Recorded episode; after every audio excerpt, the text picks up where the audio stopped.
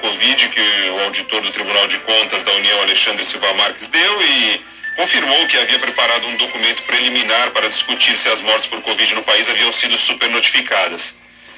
E aí você já sabe, né? Esse documento que ele preparou acabou indo parar na mão do presidente Jair Bolsonaro, que acabou divulgando como se fosse algo oficial, e aí deu problema. Marques apontou alterações no arquivo que se tornou público, porque o documento original, segundo ele, não fazia nenhuma menção a um estudo oficial, mas quando viralizou nas redes bolsonaristas, tinha o nome do TCU no título, marcações e destaques em trechos específicos. O material elaborado por ele sugeria sem nenhum embasamento que cerca de metade das mortes registradas como consequência da Covid no ano passado teriam sido motivadas por outras causas. Só que esse estudo ele não avançou, né? Ele não foi adiante porque foi constatado que seria impossível haver um conluio aí para superestimar os dados.